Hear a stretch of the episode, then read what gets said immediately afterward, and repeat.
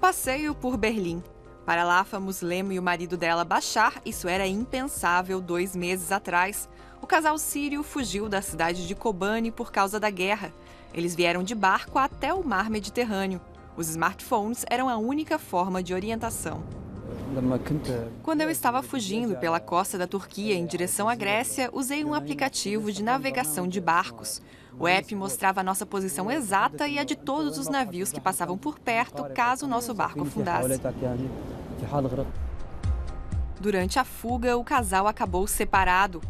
Bashar chegou à Alemanha um mês antes da esposa, mas eles mantiveram contato pelo celular. Eu enviei as minhas coordenadas pelo smartphone para baixar. Pelo WhatsApp, o volume de dados não é grande. Foi assim que Bashar procurou rotas de fuga para mim. Agora, o casal recebe orientações pelo grupo do Facebook A Casa Síria na Alemanha. A página em árabe já tem cerca de 96 mil fãs e foi criada pelo blogueiro sírio Muniz Bukhari.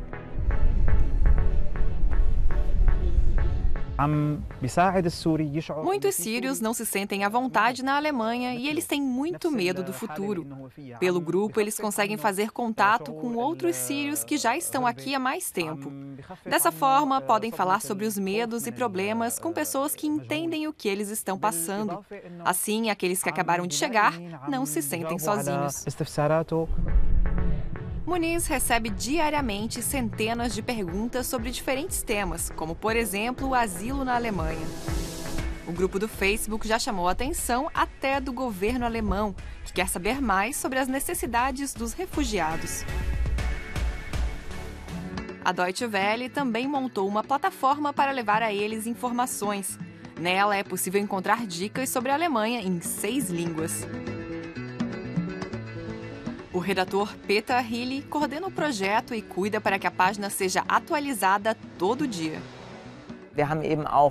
Nós temos artigos que esclarecem um pouco mais sobre a Alemanha, quais os valores do país, as particularidades, porque o povo daqui é tão preocupado com o meio ambiente. É para mostrar como é o país em que eles estão chegando. Em Berlim, num workshop de três dias, 250 programadores voluntários toparam o desafio de desenvolver aplicativos e sites. 18 projetos já foram criados, entre eles a plataforma Home for Refugees, uma ferramenta de divulgação de casas para refugiados. Eles tiveram a ideia também do aplicativo German Says Welcome, onde um mapa mostra os principais órgãos públicos da Alemanha. A ativista Anke Domscheidberg organizou o encontro. Ela quer acabar com as barreiras entre refugiados e nativos.